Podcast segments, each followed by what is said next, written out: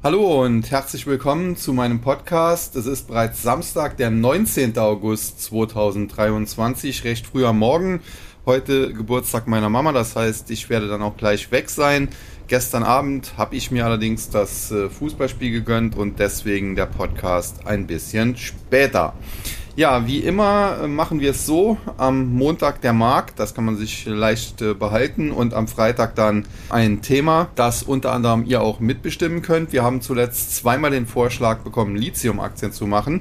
Und äh, prinzipiell spricht da auch nichts gegen. Problem ist nur, ich brauche da ein bisschen Vorbereitungszeit. Ich muss mich da einlesen und äh, weil ich nicht unbedingt der Rohstoffexperte bin und deswegen äh, seht, seht es mir nach, dass das heute noch nicht drankommt. Äh, es ist aber nicht äh, vergessen und wird nachgeholt.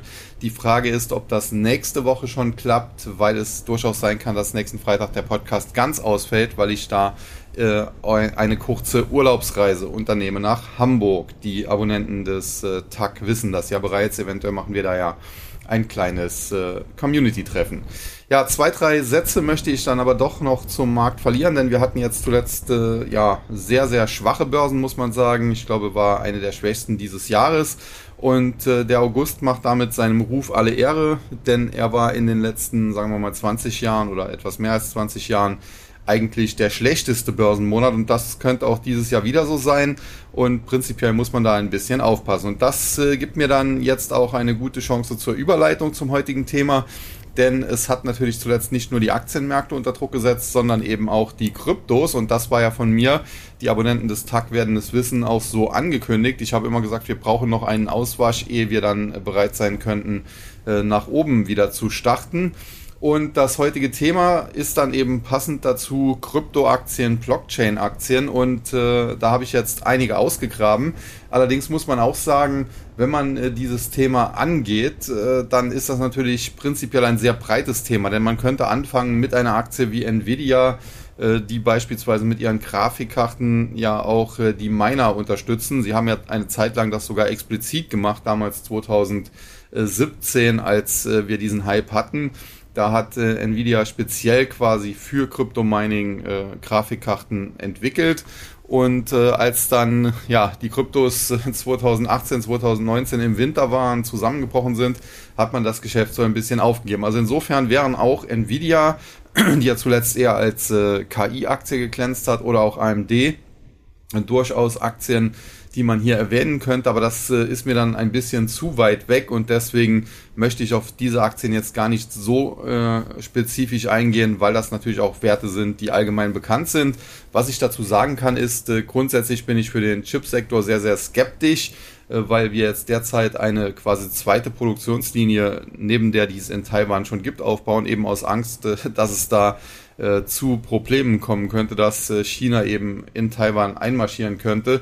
Und äh, das würde natürlich die weltweite Chipproduktion dann äh, stark unter Druck setzen. Und deswegen bauen wir quasi jetzt im Westen eine zweite Produktionslinie auf, zum Teil in den USA, beziehungsweise dann gerne auch Mexiko. Nearshoring das Thema hier. Aber auch hier bei uns äh, in Deutschland beispielsweise mit diesen Investitionen. Wolfspeed war es, glaube ich, im Saarland und dann äh, im Osten Deutschlands mit Intel und mit Taiwan Semiconductor, die ja da zum Teil auch äh, staatlich stark unterstützt werden. Und äh, da bin ich dann auch schon wieder bei einem Thema, auf das ich jetzt nicht zu lange eingehen möchte, aber was man eben auch kritisieren kann, denn es ist so, die Bundesregierung verteilt derzeit eifrig Subventionen, möchte auch einen Industriestrompreis, was prinzipiell ja auch verständlich ist, weil sonst Unternehmen wie BASF abwandern. Die Frage ist halt nur, ob diese Subventionen überhaupt reichen und ob sie nicht trotzdem abwandern, weil die Kosten immer noch viel höher sind. Und vor allen Dingen ist es natürlich relativ unfair, wenn der Bundeskanzler sich hinstellt und dann sagt, ja, das oder auch der Wirtschaftsminister sich hinstellt und sagt, für die Großkonzerne ist das äh, ja machbar oder da unterstützen wir, weil da hängen ja extrem viele Arbeitsplätze dran und die dürfen halt nicht abwandern. Aber der Mittelstand ist dann der Gelackmeierte, der eben nicht äh, bei den Strompreisen unterstützt wird. Und wir sehen ja derzeit ja eine immer stärker zunehmende Wirtschaftskrise und das wird sich auch weiter zuspitzen. Deswegen sollte man generell in Deutschland derzeit sehr, sehr vorsichtig sein und vielleicht schon seinen äh, ja, Koffer gepackt haben. So muss man das leider so traurigerweise sagen, denn das könnte hier noch extrem knallen, zumal ja die Politik auch nicht in der Lage ist, von der anderen Seite gegen zu steuern und nach wie vor mehr Menschen ins Land kommen, die dann natürlich auch eher in die Sozialsysteme einwandern, wie die Statistiken ja auch belegen. Also da muss man jetzt gar kein rechter Spinner sein. Äh, es gibt ja klare Statistiken, dass Leute, die 2015 gekommen sind, äh, nur zur Hälfte bisher in den Arbeitsmarkt integriert sind und die andere Hälfte, die ist eben in die Sozialsysteme integriert worden und äh, das wird eben auf Dauer nicht gut gehen. Es wird so oder so implodieren und wahrscheinlich ist es dann so, ja, dass, dass es äh, der, derart implodieren muss, äh, dass die Sozialsysteme überlastet sind, dass man da eben Kürzungen vornehmen muss, wie das damals ja schon bei Hartz IV war, nachdem man zuletzt das ja eher ausgebaut hat. Und das werden sich natürlich die äh, Transferempfänger nicht unbedingt gefallen lassen und dann wird das eben problematisch. Aber wie gesagt, das sind andere Themen, möchte ich jetzt hier nicht zu lange drauf eingehen, aber äh, doch eine kleine Warnung davor. Kommen wir aber zurück zum eigentlichen Thema und äh, wenn man jetzt die Kryptoaktien eben untersucht, wie gesagt, könnte man anfangen bei Chipwerten, könnte dann über Aktien gehen, natürlich wie Coinbase, die eine Kryptobörse betreiben, wie eben Finanzdienstleister Block und PayPal, die kommen tatsächlich gleich auch noch dran.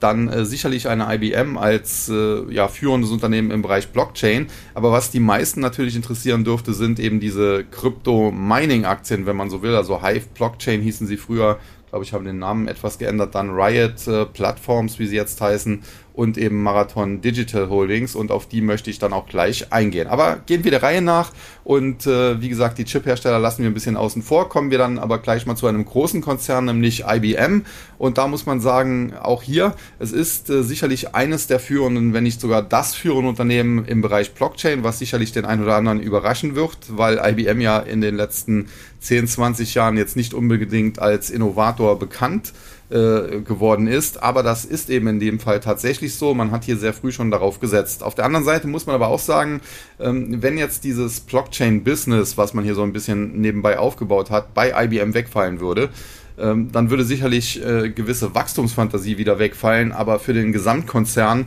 ist es äh, Stand heute natürlich noch relativ unbedeutend. Man muss sehen, das ist ein Konzern, der, glaube mehr als 100 Milliarden US-Dollar Umsatz macht, äh, der auch Milliarden Gewinne schreibt. Und ob da das Blockchain-Business äh, mit seinen paar Kröten, sagen wir mal, was das da, dazu beiträgt, jetzt schon irgendwie problematisch wäre, wenn das beispielsweise wegfallen würde, das wage ich zu bezweifeln. Sprich, die Aktie ist natürlich, wenn man so will, dann eine schöne Blockchain-Aktie, gar nicht mal vielleicht unbedingt Krypto-Aktie. Aber man muss eben auch ganz klar sagen, ähm, es ist eben so in diesem Gesamtkonzern so wenig bedeutend, äh, dass man jetzt nicht unbedingt als Kryptoanleger äh, in erster Linie in IBM investieren sollte, nach dem Motto, dann habe ich das halt auch abgedeckt. Das ist so ein bisschen, ja, äh, man hat zuletzt auch spekuliert, wer denn alles von KI profitiert und da hat man dann gesagt, ja, Microsoft hat ja Bing und wenn die da die KI in, integrieren, dann werden die Marktanteile gewinnen. Ich war da immer skeptisch, habe immer gesagt, Google ist eigentlich sogar das führende KI-Unternehmen und die Suchmaschine von Google Google, die wird kaum was verlieren und jetzt wurde das auch kürzlich bestätigt. Äh, die äh, Marktanteilszugewinne von Bing äh, nach der Integration von ChatGPT, wenn man so will, die liegen bei nicht einmal einem Prozent. Also das sind im Prinzip die normalen Schwankungen. Es war immer schon mal so, dass Google mal ein schwächeres Quartal hatte und dann vielleicht ein, zwei Prozent weniger äh, ja, Marktanteil hatte und dann äh, wieder ein stärkeres, wo das wieder aufgeholt wurde. Und wie gesagt, die Statistiken belegen ganz klar, äh, das führende KI-Unternehmen ist meines Erachtens Google und äh, Bing mit äh, ChatGPT zusammen kommt da eben auch nicht dran. Und äh, das ist dann eben so ein bisschen, ja, Microsoft hängt halt nicht von Bing ab. Das heißt, äh, trotz ChatGPT kommt man bei Bing nicht wirklich voran. Aber der Aktie hat das nicht geschadet. Die ist zwar zuletzt ein bisschen zurückgekommen, aber das lag jetzt weniger an, an den äh, Problemen, die Bing nach wie vor hatte. Die haben die ja schon seit Jahren, sondern es lag einfach daran, dass die Aktie zuvor zu heiß gelaufen ist und wir jetzt insgesamt eine Marktkorrektur sehen, wo dann auch die Microsoft-Aktie zurückgekommen ist. Und so ähnlich ist das Ganze dann auch bei IBM. Es ist äh, schön, dass man dieses Blockchain-Business hat und vielleicht wird das ja in äh, fernerer Zukunft äh, dann auch äh, irgendwann ein relevanter Teil des Geschäfts. Aktuell ist es das aber noch nicht. Nichtsdestotrotz muss man sagen, die Aktie von IBM, die gefällt mir schon seit längerer Zeit recht gut. Man hat ja jetzt mittlerweile auch einen neuen Chef, nachdem IBM ja eines der wenigen Unternehmen war, das von einer Frau geführt wurde mit äh, Virginia Rometty. Und da muss man sagen, diese Zeit war verlorene Zeit. Die Aktie ist in der Zeit, wo, wo Frau Rometty da am Ruder war, nicht wirklich vorangekommen. Aber seit man jetzt da einen indie-stämmigen CEO äh, gewonnen hat und seit man teilweise auch äh, ja, sich so ein bisschen aufgespalten hat und, und so altbackene Teile des, des Business eben äh, ausgegliedert hat in eine separate Firma. Seitdem läuft es bei IBM wieder besser und man muss sagen, die Aktie zuletzt zwar auch mit dem Markt so ein bisschen zurückgekommen von im Top äh, knapp 147 auf jetzt 141 Dollar, aber das hält sich alles noch in Grenzen und übergeordnet muss man ganz klar sagen, haben wir seit einiger Zeit einen Aufwärtstrend hier laufen, im Prinzip seit, äh, ja, was haben wir hier? Mai 2023. Die Aktie hat also in den letzten Wochen und Monaten sehr, sehr schön zulegen können, nachdem wir dann nochmal zurückgefallen waren auf etwa 120 Dollar und, und dieser Boden gehalten hat, haben wir seit Mai eine schöne Kursrallye hingelegt. Aber man muss sehen, die Kursentwicklung zuvor, die war durchaus auch nicht so schlecht. Wir hatten auch bei IBM Tiefstkurse, die sogar etwas unterhalb von 120 Dollar lagen, 115 eher.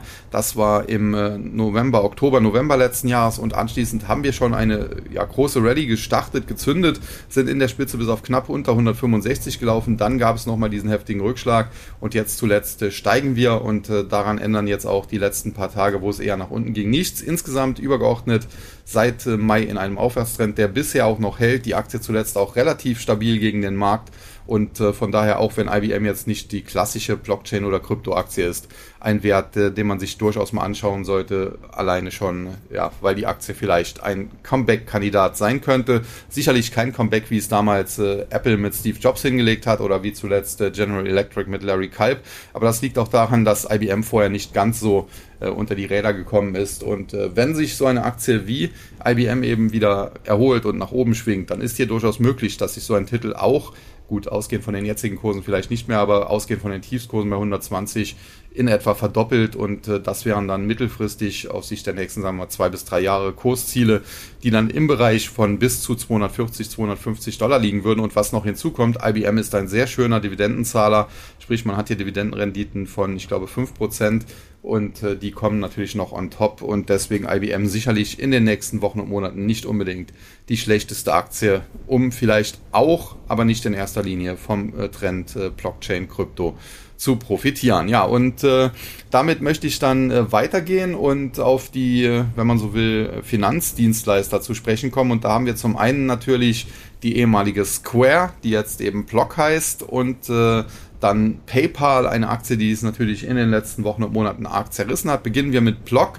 Und da muss man sagen, gab es ja vor einigen Wochen auch eine Short-Attacke. Generell muss man auch hier sagen, Block ist zwar über seine Cash-App, äh, über die man auch Kryptos äh, kaufen kann, sehr, sehr stark mit dem Kryptomarkt verbandelt und Jack Dorsey, der das Unternehmen ja gegründet hat, übrigens auch einer der Gründer von Twitter seinerzeit gewesen ist und ja auch als CEO fungiert hat, ähm, der ist ein sehr, sehr großer Krypto-Fan. Ich habe ihn selbst gesehen im Super Bowl, jetzt nicht äh, dem letzten Super Bowl, sondern dem vorletzten, äh, wo er mit einem äh, T-Shirt dann in seiner Loge da saß, äh, was, was sehr kryptofreundlich eben auch war.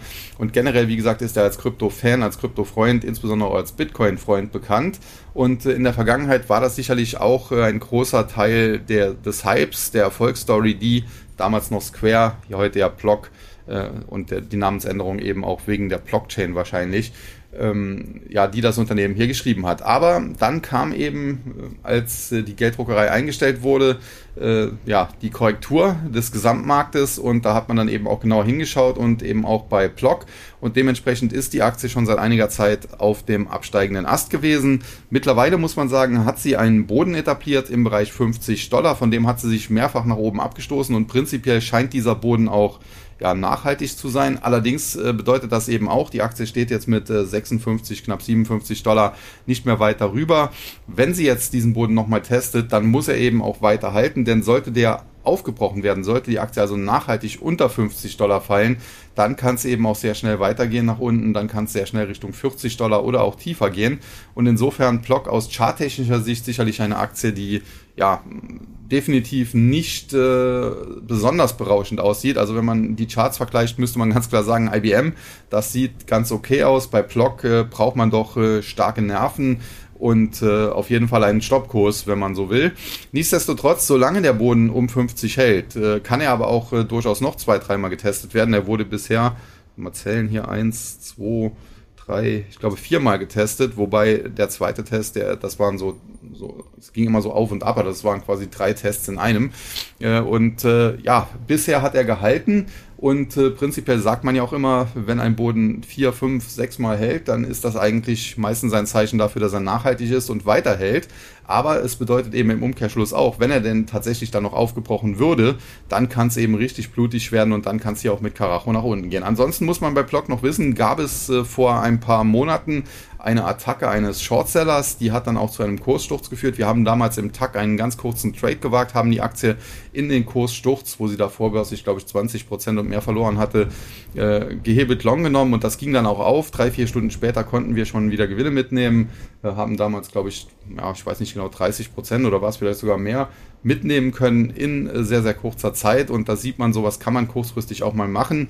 Aber man muss eben auch sehen, wir haben relativ schnell Gewinne mitgenommen und das war auch seinerzeit richtig, denn die Aktie ist nachhaltig ja nicht mehr auf die Beine gekommen. Also sie ist dann anschließend zwar durchaus teilweise sehr hoch gestiegen, in, in der Spitze waren wir, ist noch gar nicht so lange her, wieder bei über 80 Dollar, aber es geht ja halt hier wild zu. Äh, wie gesagt, vor ein paar Tagen ja, Ende Juli quasi waren wir in der Spitze noch über 80, jetzt äh, stehen wir wieder bei 56, 57 und äh, der Boden wird eventuell nochmal angetestet. Und äh, dementsprechend muss man schon ganz klar sagen, Block ist nicht unbedingt das schlechteste Unternehmen, aber fundamental natürlich äh, teilweise ja echt schwierig zu fassen, zumal man ja auch Übernahmen getätigt hat, Afterpay in Australien, die man damals äh, übernommen hat, um damit in das Buy Now Pay Later Business einzusteigen und äh, nebenbei hat man eben noch da sein äh, entsprechendes Kryptogeschäft. Das ist, wie gesagt, hier sicherlich mehr im Fokus beispielsweise als bei IBM.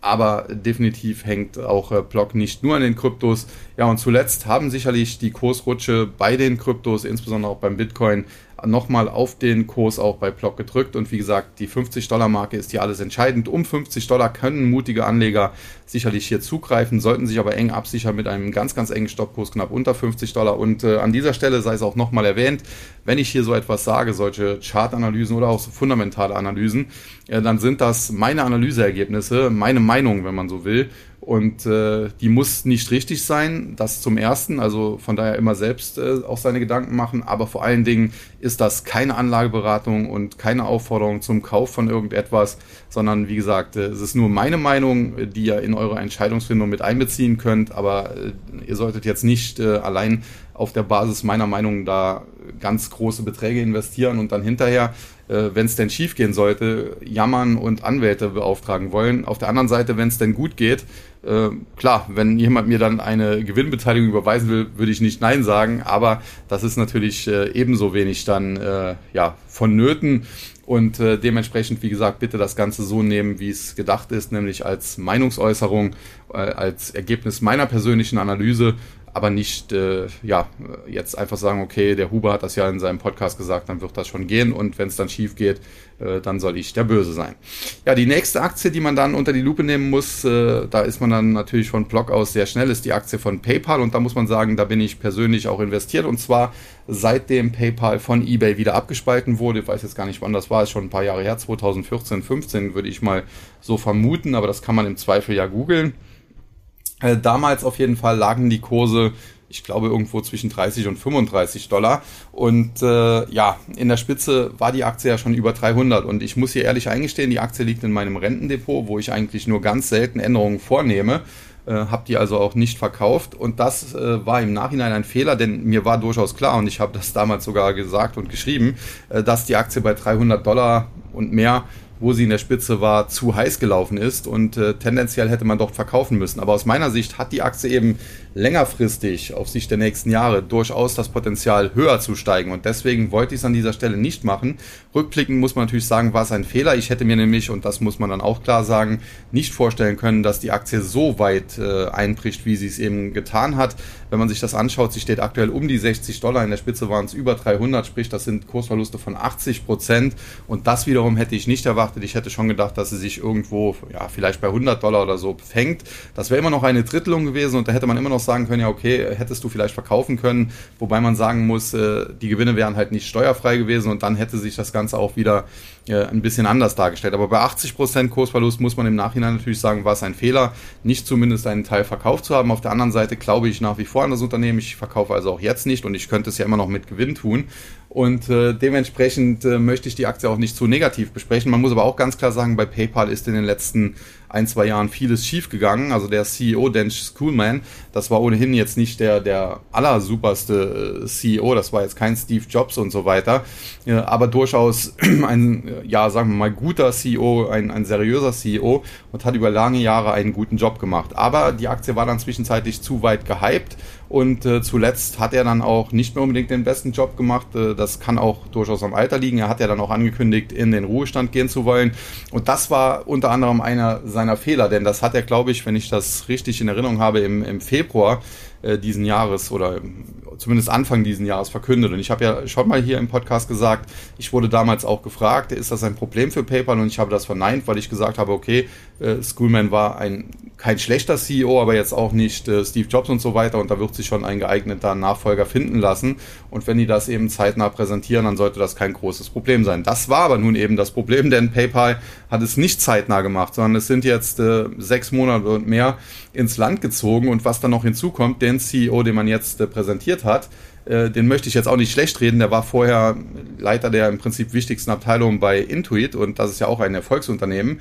Nur es ist eben jetzt äh, keine bekannte Größe und äh, ja, da kann man sich halt schon fragen, äh, wollte sich das eventuell kein anderer antun und man musste da quasi auf Nachwuchskräfte, wenn ich das mal so sagen darf, äh, so ein bisschen despektierlich zurückgreifen. Ja, wie dem auch sei, an der Börse hm, kam der neue CEO jetzt gar nicht mal unbedingt schlecht an. Also die Aktie ist jetzt nicht unbedingt äh, zuletzt stark weitergefallen.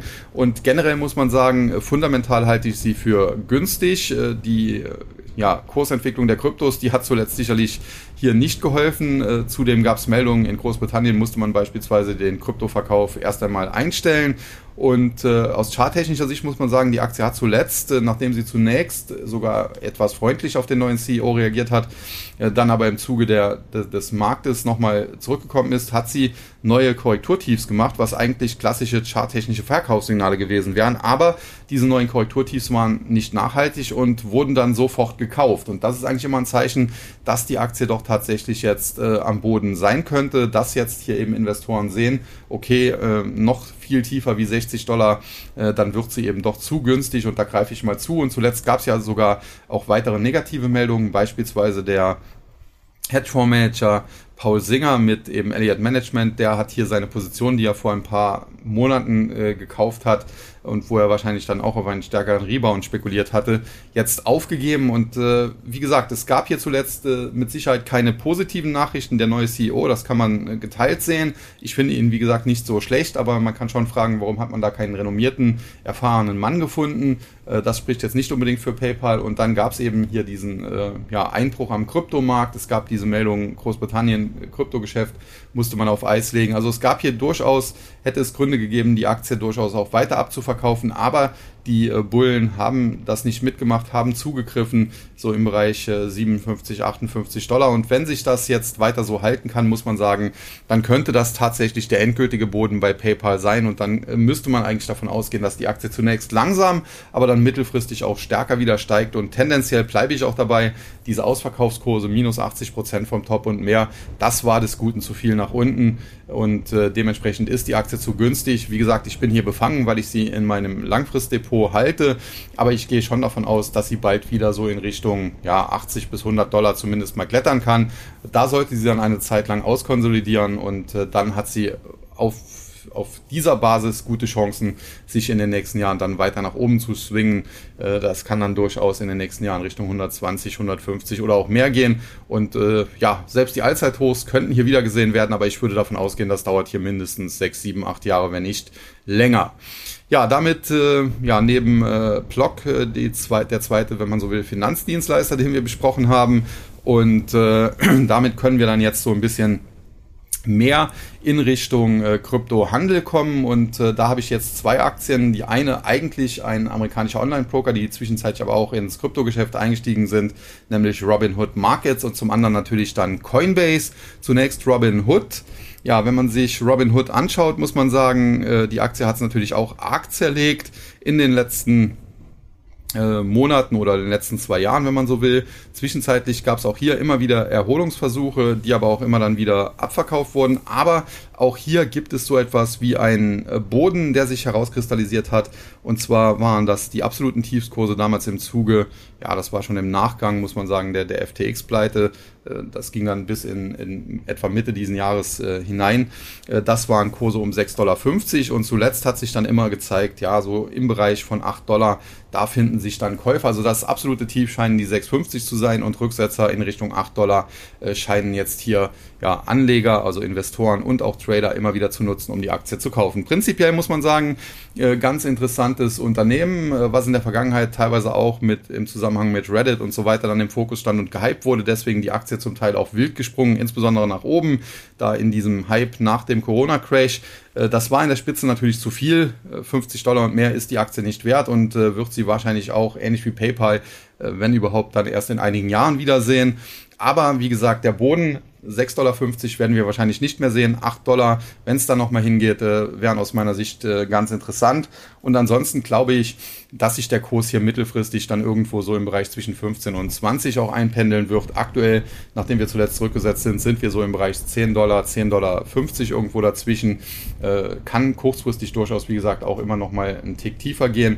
Aber prinzipiell glaube ich, dass auch das eine Aktie ist, die man sich durchaus äh, anschauen kann und äh, ins Depot packen kann, wenn man denn, und das ist hier Grundvoraussetzung, etwas spekulativer unterwegs ist. Ja, schieben wir gerade, um auch mal eine deutsche Aktie äh, dabei zu haben, die Bitcoin Group noch ein, äh, die ja unter anderem Bitcoin.de betreibt, wo ich meine ersten Bitcoins vor zig Jahren eben für damals unter 25 Dollar gekauft habe. Und da muss man sagen, äh, wenn ich mir die Kursentwicklung so anschaue, dann ist die ja in den letzten zwei, drei Jahren ähnlich schlecht wie beispielsweise bei Robinhood und anderen.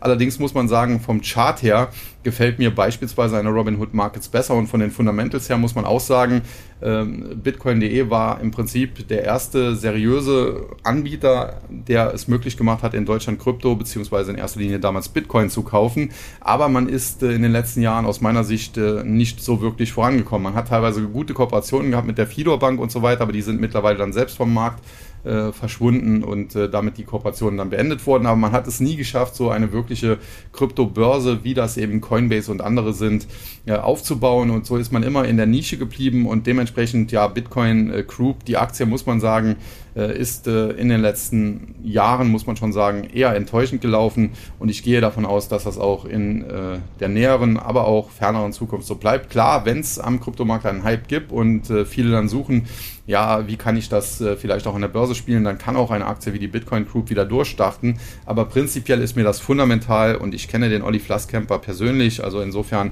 tut es mir auch ein bisschen leid, aber es ist mir fundamental die Entwicklung zu schwach in den letzten Jahren, muss man schon sagen. Da hätte man aus meiner Sicht mehr tun können und auch müssen.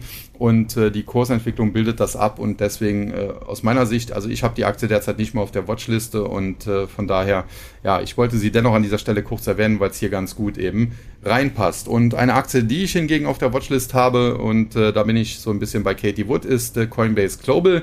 Und da muss man sagen, die Aktie ist zuletzt zum Teil ja wirklich auch explodiert. Wir haben das so ein bisschen im Tag auch verfolgt. Äh, man muss sagen, die Aktie ist teilweise stärker auch gestiegen, als das äh, erwartet war. Aber das ist ja jetzt äh, ein Luxusproblem, wenn man so will. Zuletzt muss man aber sagen, ist sie dann auch wieder heftig korrigiert.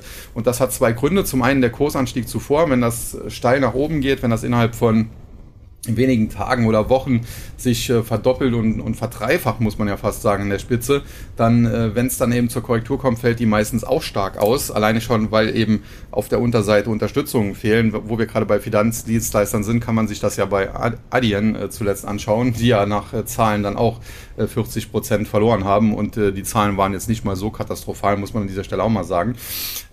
aber zurück zu Coinbase Global, also die Aktie ist zuvor zu stark, zu schnell, zu stark gestiegen, deswegen auch jetzt dieser heftige Rücksetzer, diese heftige Korrektur, die wir sehen. Aber was man eben äh, bei Coinbase auch noch erwähnen muss, es gibt hier eben eine Klage der SEC. Äh, und äh, ja, das ist natürlich jetzt auch so ein Problem. Die äh, liegt natürlich wie so ein Damoklesschwert über dem Wert, denn es könnte natürlich sein, dass Gerichte pro SEC entscheiden und das wäre für Coinbase natürlich schlecht. Aber was man sich natürlich auch schon fragen muss, und das ist eine Frage, die zuletzt im Internet sehr oft gestellt wurde und die jetzt eigentlich keiner so wirklich beantworten kann. Coinbase Global ist, glaube ich, im April 2021 äh, an die Börse gegangen also ist auf jeden Fall noch keine drei Jahre her. Und äh, ja, da, äh, um einen Börsengang durchzuziehen, braucht man natürlich auch eine Genehmigung quasi der SEC. Und äh, der Börsengang äh, von Coinbase wurde damals von der SEC approved, also genehmigt. Und äh, das Unternehmen ist ja dann auch an die Börse gegangen. Und jetzt, äh, ja, zwei Jahre später, wirft man ihm vor Gericht vor, man betreibe eine illegale Handelsplattform in den USA und in erster Linie sagt man halt, okay, viele der Kryptos, insbesondere der Altcoins, sind eben illegale Wertpapiere, illegal deshalb, weil sie nicht zuvor bei der SEC registriert worden sind. Und äh, deswegen betreibt quasi äh, Coinbase äh, illegalen Handel, eine illegale Handelsplattform und möchte dem Unternehmen quasi das Geschäft verbieten. Und da fragt man sich natürlich, äh, wie passt das zusammen? Da muss man sich tatsächlich an den Kopf fassen, wie kann ich einen Börsengang eines Unternehmens äh, genehmigen, dem ich dann äh, zwei, drei Jahre später vorwerfe, alles, was ihr macht, ist im Prinzip äh, illegal und ihr müsst das eigentlich einstellen. Also da äh, bin ich auch mal gespannt äh, auf die Aussagen vor Gericht und vor allen Dingen, wie Richter sich dahingehend äußern werden. Das Problem ist halt nur, ähm, ja, die Kryptos sind natürlich in gewisser Weise ein Angriff, insbesondere natürlich der Bitcoin, äh, auf das staatliche Geldmonopol und Richter stehen natürlich im Dienste des Staates. Und von daher kann man da gespannt sein, wie das Ganze ausgeht. Und äh, der Kursdruck, äh, den wir zuletzt bei Coinbase gesehen haben, der lag sicherlich auch daran, der Kryptomarkt, wie gesagt, ist ja unter Druck geraten, aber es gab eben jetzt auch die Meldung, dass die SEC, die ja gegen Ripple XRP verloren hat, XRP ist vom Gericht weitestgehend nicht als Wertpapier eingestuft worden. Und da hat die SEC jetzt eben Berufung gegen eingelegt. Und äh, ja, das hat natürlich den Ripple, den XRP belastet, den Kryptomarkt, der ohnehin durch andere Faktoren auch noch unter Druck stand, belastet und sicherlich äh, lastet das dann auch auf eine Aktie wie eben Coinbase Global. Also insofern sehr spekulativer Wert, aber aus meiner Sicht sehr interessant. Äh, wo würde ich die Aktie einsammeln? Nun äh, im Bereich äh, von 70 Dollar oder tiefer und wie gesagt, das ist nur meine Meinung, wer das tut äh, und damit auf die Nase fällt, bitte handelt immer in eigener Verantwortung, guckt euch das selber an und wenn ihr die Meinung teilt, die ich habe, dann könnt ihr natürlich dementsprechend agieren, aber wie gesagt, äh, es ist nur meine Meinung und die kann auch falsch sein und deswegen gibt es natürlich äh, keine Gewinngarantie und äh, dementsprechend sollte man sich auch immer am besten eben durch Stoppkurse vor zu großen Verlusten schützen. Ja, damit äh, sind wir jetzt auch durch diesen Bereich durch und können dann jetzt gleich zu den eigentlichen Mining-Aktien kommen. Aber bevor ich dazu komme, muss ich natürlich noch zu Michael Saylor kommen und eben dessen ja, Krypto- oder Bitcoin-Company, nämlich MicroStrategy. MicroStrategy ist eigentlich ein Unternehmen, das so im Bereich äh, ja, Beratungsdienstleistungen unterwegs war.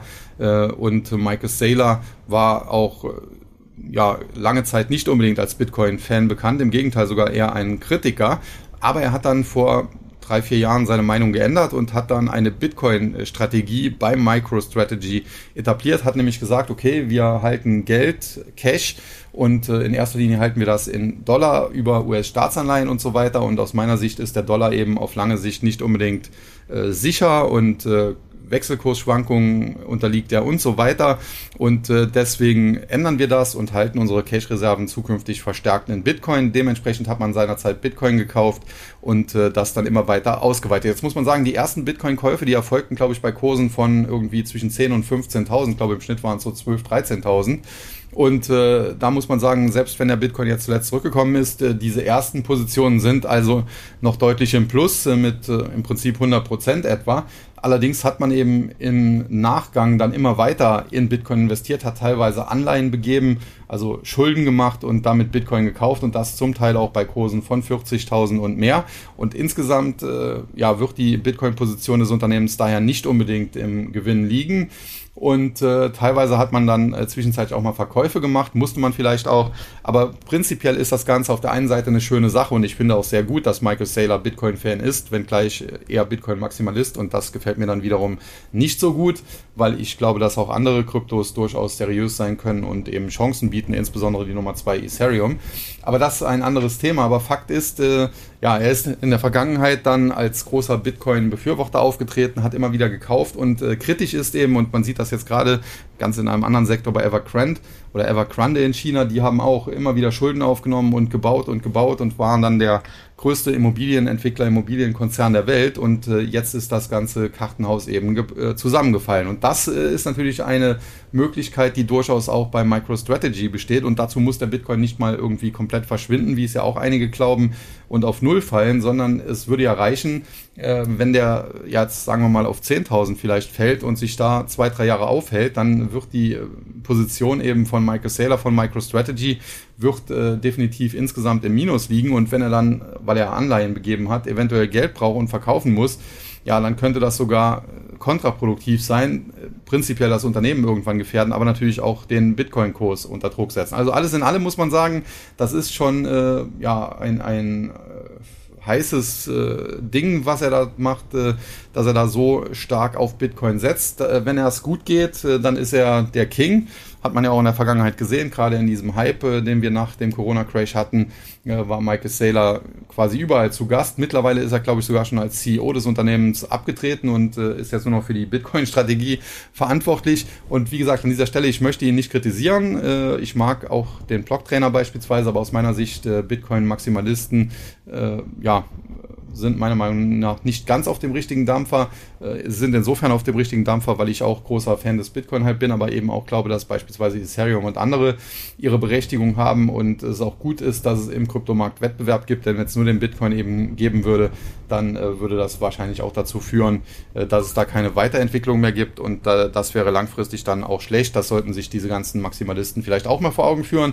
Aber wie gesagt, grundsätzlich bin ich da jetzt auch nicht zu kritisch mit diesen Leuten, kann äh, Einschätzung zum Teil zumindest durchaus auch nachvollziehen. Allerdings muss man eben auch sagen, ich komme halt äh, ich war sehr früh bei den Kryptos dabei und äh, betreibe auch einen entsprechenden Service und bin absolut überzeugt davon, aber komme halt ursprünglich auch von, von den normalen Finanzbereich, von der Börse, von Aktien und so weiter. Und äh, da habe ich natürlich schon alles erlebt und gerade, ja, äh, Aktien von Unternehmen, äh, die gehypt sind, Stichwort neuer Markt, Dotcom-Bubble, die sind oftmals später dann ja komplett in sich zusammengefallen. Aber bei MicroStrategy muss ich sagen, sehe ich das tatsächlich so nicht, äh, bei aller Kritik, die ich jetzt geäußert habe. Und äh, diese Kritikpunkte sollte man sich halt auch mal anschauen und es ist durchaus auch ja, produktiv mal kritisch mit etwas umzugehen und nicht immer nur zu jubeln. Und bei aller Kritik, die ich jetzt genannt habe, muss ich sagen, äh, generell mag ich Michael Saylor, generell mag ich auch das Unternehmen. Die Aktie habe ich selber noch nie gehabt und habe sie auch jetzt nicht.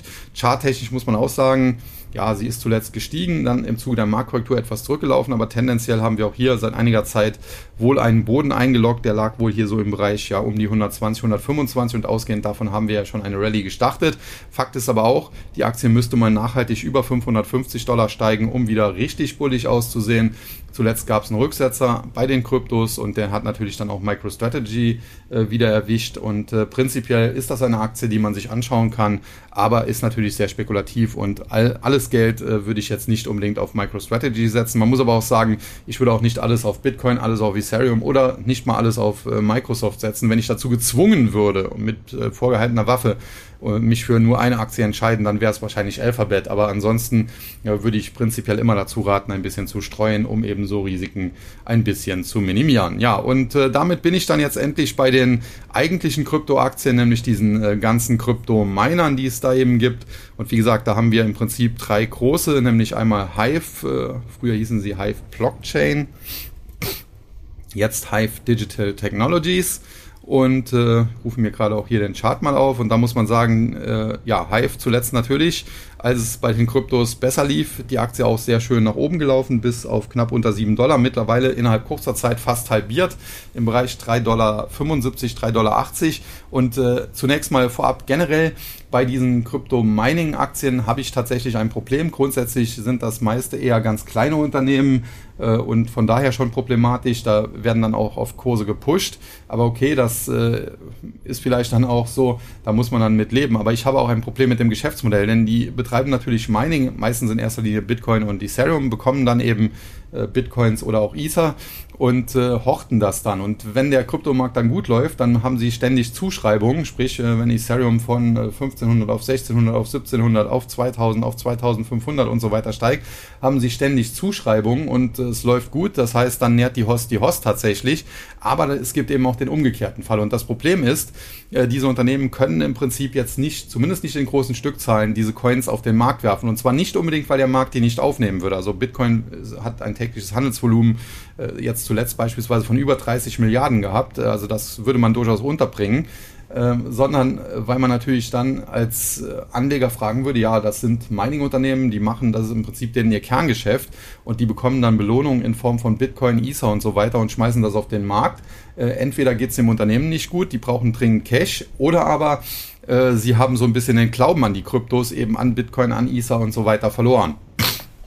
Und insofern müssen die das halt mehr oder weniger immer in ihren Beständen halten und haben dann, wie gesagt, in äh, guten Phasen ständig Zuschreibungen und dann nährt die Host die Host. Aber das Problem ist eben, es gibt eben auch den Kryptowinter oder es gibt auch äh, Zeiten, wo es auch an den Kryptomärkten nicht gut läuft. Und da haben sie eben das Gegenteil, da müssen sie ständig Abschreibungen vornehmen. Und das ist eben sehr, sehr kritisch und das ist der Grund, warum diese Aktien extrem zyklisch sind und äh, so extreme Ausschläge zeigen. Und das hat man zuletzt jetzt wieder gesehen. Man muss sagen, im großen Bild ist ja gar nicht äh, so viel passiert. Die Aktie von Hive, die war im, im Top äh, schon bei knapp unter 30 Dollar. Zuletzt ist sie dann, wie gesagt, von etwa ja, 2,75 auf in der Spitze äh, etwa 7 gestiegen. Also das war dann auch äh, fast eine Verdreifachung, aber anschließend dann eben genauso stark fast wieder gefallen und notiert jetzt irgendwo da bei 3,75, 3,80 rum. Und äh, das Kernproblem, äh, das diese Kryptominer eben haben, das habe ich jetzt hier ganz klar benannt und das ist der Grund, warum ich sie nicht mag. Und insofern, ja, man kann damit indirekt, wenn man jetzt nicht selbst in die Kryptos rein will, weil man sagt, okay, Wallet oder Binance und so weiter oder Coinbase, äh, da will ich alles nichts mit zu tun haben, dann kann man das natürlich machen. Man kann aber vielleicht auch den Umweg gehen über Derivate und äh, bei 21 Shares oder auch äh, anderen eben dann äh, das Ganze spielen. Oder aber man geht an die Börse, sucht sich solche Aktien, aber das sind dann tatsächlich Zockerwerte und es sind keine Werte, das muss man so ganz klar sagen, die ich mir jetzt ins Depot legen würde und dann fünf Jahre nicht draufschauen würde.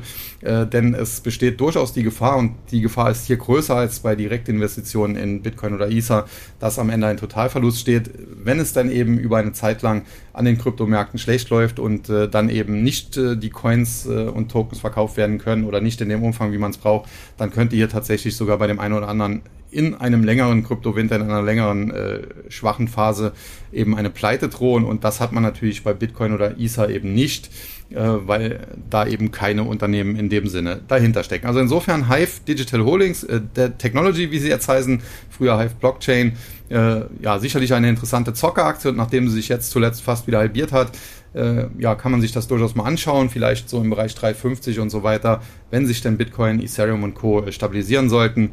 Aber wie gesagt, das ist eine Zockeraktie und das äh, sollte man so klar sagen. Und das gleiche gilt dann auch für Riot Pl äh, Plattforms, wie sie jetzt heißen. Früher, glaube ich, auch Riot Blockchain.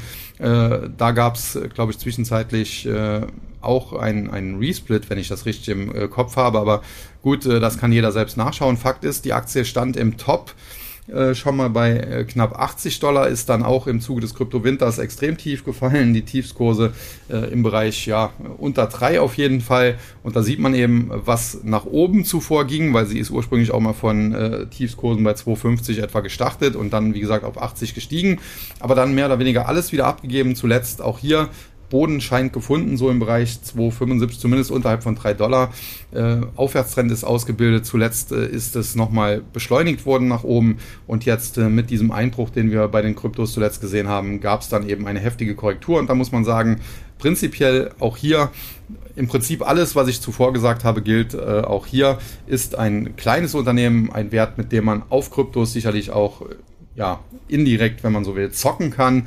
Aber auch das keine Aktie, die ich mir jetzt hinlegen würde und dann fünf Jahre nicht drauf gucken äh, würde.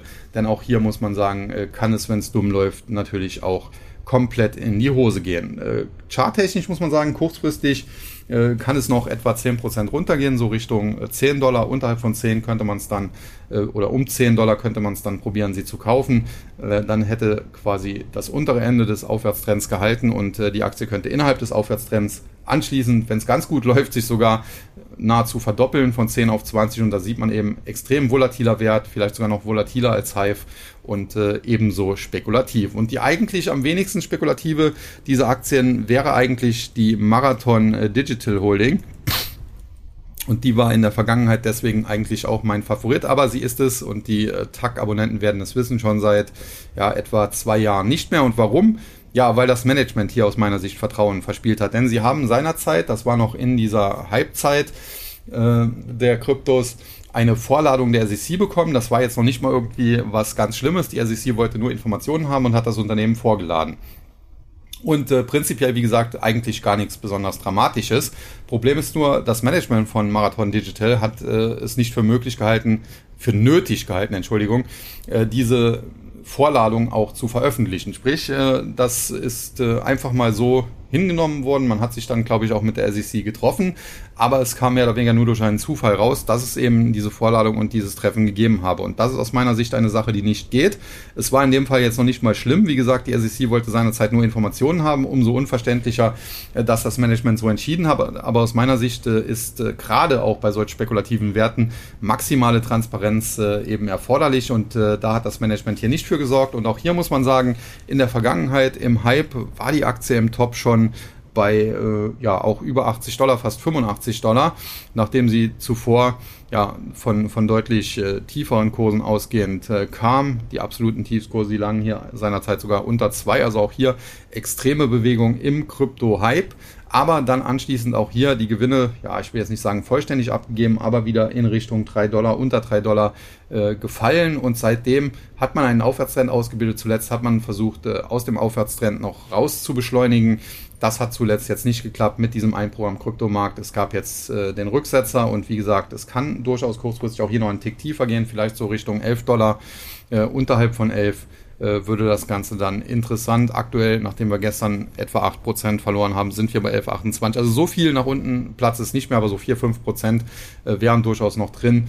Und unterhalb von 11 Dollar, wie gesagt, könnte man dann spekulativ was versuchen. Aber generell, ja, diese ganzen Crypto-Mining-Aktien, da bin ich recht skeptisch und würde halt tendenziell dazu äh, raten, eher dann äh, Bitcoin oder Ethereum, vielleicht wenn man nicht so viel Ahnung hat, nur die großen äh, direkt zu kaufen. Man hat dort auch äh, steuerliche Vorteile, muss man ganz klar sagen, wenn man mindestens ein Jahr in Bitcoin oder Ethereum drin bleibt, äh, dann sind alle Kursgewinne, egal wie hoch die dann ausfallen, steuerfrei. Das heißt, für Hodler ist das ohnehin die bessere Option und ansonsten, ja, man kann es über die, den Umweg dieser Kryptoaktien machen aber es besteht natürlich auch die Möglichkeit über Derivate. Und äh, dann bin ich noch bei einer letzten Kryptoaktie, die vielleicht nicht jeder als solche wahrnimmt, und das ist eben Overstock.